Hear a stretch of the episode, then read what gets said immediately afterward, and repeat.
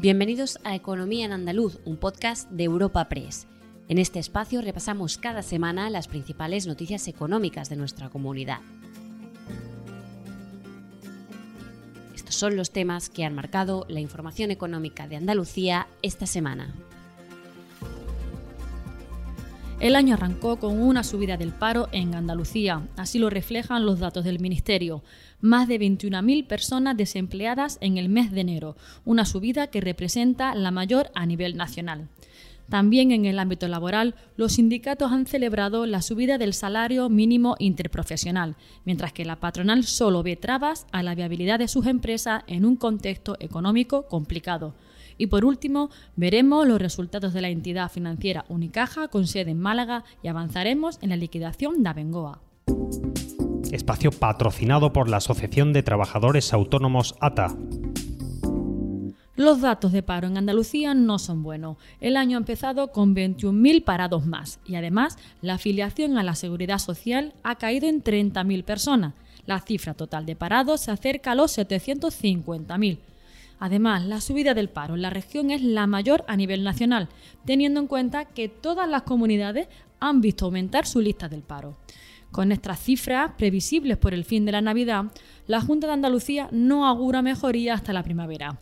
Victoria Martín, desde la Consejería de Empleo, ha apuntado que previsiblemente febrero continúe con un comportamiento similar. La escuchamos. Datos de paro negativos en enero, aunque previsible tras la notable campaña navideña de contratación en diciembre que ahora provoca este aumento del desempleo. Es previsible que el mes de febrero continúe con un comportamiento similar, afectado por las fluctuaciones del sector servicio y la agricultura, y que no volvamos a registrar descensos del paro hasta la primavera tal y como suele producirse en un ejercicio económico normal. La parte empresarial ha achacado estos malos datos al aumento de la presión fiscal, de las cotizaciones y al incremento de los costes, y ha pedido al Gobierno central políticas nuevas. Lorenzo Amor es el presidente de la Asociación de Trabajadores Autónomos. El aumento de la presión fiscal, el aumento de las cotizaciones, el aumento de los costes que están teniendo autónomos y empresas está pasando factura al empleo y está pasando factura al tejido empresarial.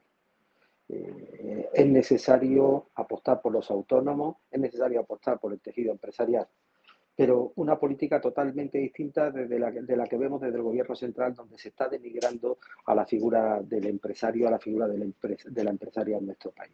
Es muy triste que en estos momentos eh, donde muchos autónomos y muchos empresarios trabajan por mantener su empresa y mantener el empleo, estemos viendo esta campaña donde se está penalizando, se está incluso insultando la labor que están haciendo empresarias y empresarios de nuestro país. En la otra parte, los sindicatos han criticado los mensajes triunfalistas del gobierno andaluz en meses anteriores y han vuelto a advertir de la alta temporalidad del mercado laboral andaluz. Germán Girela es el presidente de CESIF en Andalucía. Volvemos a asistir a una nueva subida del paro en el mes de enero en Andalucía, que además tiene el dudoso honor de ser la comunidad que lidera el incremento del paro en España, con más de 21.000 personas más que han pasado a engrosar las listas del desempleo. Un repunte del paro que dibuja un escenario de dientes de sierra que viene a demostrar que no hay una tendencia clara a la baja, que es lo que sería deseable. Ante esto, son difíciles de encajar los mensajes triunfalistas que nos han llegado en meses precedentes desde las administraciones, porque después de datos relativamente positivos, volvemos a tener otro mes con datos que para nada invitan al optimismo. También en el ámbito laboral, esta semana hemos conocido la subida del 8% del salario mínimo interprofesional hasta los 1.080 euros. Comisiones Obreras ha aplaudido este incremento que beneficiará especialmente a mujeres y jóvenes y también afectará al sector servicio y al agro andaluz. Esta era la valoración de Nuria López, secretaria general de Comisiones Obreras en Andalucía. Desde Comisiones Obreras valoramos el acuerdo alcanzado con el Gobierno de España de incrementar el salario mínimo interprofesional en 80 euros. Por fin España se sitúa dentro de lo que dice la Carta Social Europea y tendremos un salario mínimo interprofesional de 1.080 euros. Esto es muy importante porque en los últimos cinco años ha habido un incremento de más del 46% de las cuantías del salario mínimo interprofesional en nuestro país y esto va a mejorar la vida de las personas trabajadoras. Especialmente en Andalucía serán beneficiadas de este incremento más de 426.000 personas del sector servicio y del sector agroalimentario y especialmente muchas mujeres y muchas personas jóvenes que tendrán unas mejores condiciones salariales para poder vivir más dignamente pero este incremento en los salarios también repercutirá en los bolsillos de los empresarios que no lo ven con tan buenos ojos, y en concreto los autónomos. Lo consideran perjudicial para su viabilidad económica. Se lamentaba así Lorenzo Amor, presidente del colectivo de autónomos, que apostaba por que la subida fuera del 4 y no del 8%. Yo lo siento por muchas familias españolas, lo siento por muchos eh, pensionistas españoles que tienen en su casa cuidadores o que tienen en su casa empleadas de hogar que van a ver cómo ahora con esta subida van a tener que pagar un mes más, un salario más, porque le sube un 8% más las cotizaciones sociales. El salario mínimo ha subido un 40% en los cuatro últimos años. La economía solo ha subido un 4%, diez veces menos. La inflación la mitad. Yo entiendo que hay que subir el salario mínimo y así lo hemos dicho, un 4%, pero desde luego esta subida del 8% lo que le aseguro es que va a perjudicar la viabilidad de muchas actividades, de muchos autónomos y muchas empresas, porque los trabajadores que están en el salario mínimo precisamente se concentran en las pequeñas empresas y autónomos. Y espero Seguimos mirando a las empresas y en concreto a Bengoa.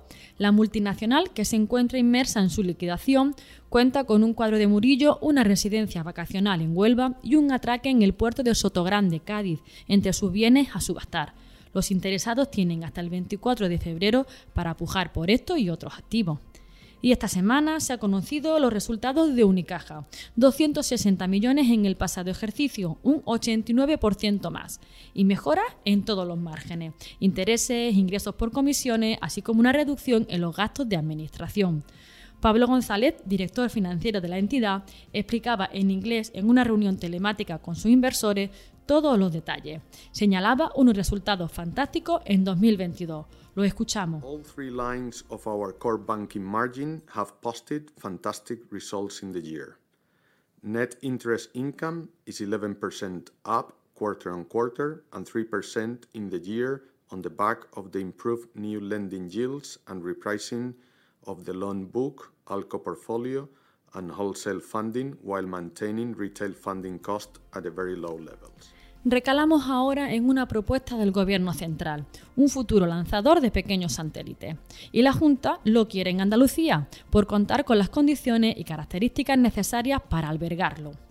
También el gobierno andaluz apuesta por impulsar un AVE directo que conecte Sevilla y Málaga en unos 50 minutos, un proyecto ambicioso que serviría para ir reduciendo el déficit de la comunidad en infraestructuras ferroviarias, que también pasa por conseguir un eje ferroviario que una Almería y Huelva. Este era el anuncio del presidente andaluz en un foro de ABC. Esa posibilidad de la alta velocidad entre Sevilla y Málaga, que pudiera estar en torno a 50-55 minutos, supondría una especie de puente aéreo entre las dos grandes ciudades, las dos grandes provincias de Andalucía, y supondría un, digamos, un impulso a esas dos conurbaciones urbanas que atraería enormes eh, beneficios a ambas. Ese proyecto, que es un proyecto ambicioso por su cuantía, Estamos ya trabajando desde el Gobierno de Andalucía para iniciar lo que tiene, lo, que son evidentemente todos los estudios, todas las posibilidades de financiación y estamos dispuestos incluso a poner nosotros recursos propios y con la colaboración de otras administraciones. Y un apunte más. También en este foro Moreno ha anunciado que las obras de la línea 3 del metro de Sevilla empezarán el 20 de febrero. Y ahora sí, para terminar el podcast de esta semana, Andalucía ha concedido la autorización ambiental favorable a la instalación de 12.584 megavatios en proyectos renovables han sido cerca de 560 expedientes de plantas renovables, de los que el 80% ya ha recibido una declaración de impacto ambiental favorable.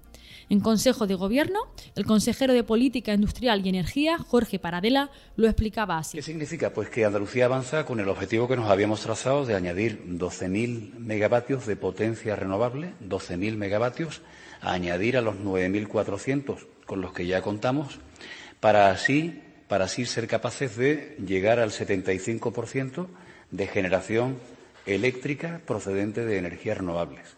Esto es muy importante porque supondrá acercarnos a la autosuficiencia en cuanto a energía eléctrica se refiere y hacerlo mm, bueno, pues de una forma limpia, sin emisiones de CO2 y aprovechando los recursos naturales de que disponemos, ¿eh? el sol, el viento, nuestra ubicación geográfica, eh, para así ser también capaces de impulsar nuestra competitividad, ¿eh? de tener empresas más competitivas, tener industrias más competitivas y también convertir la energía en un factor de localización de, inversiones y de, y de empleo.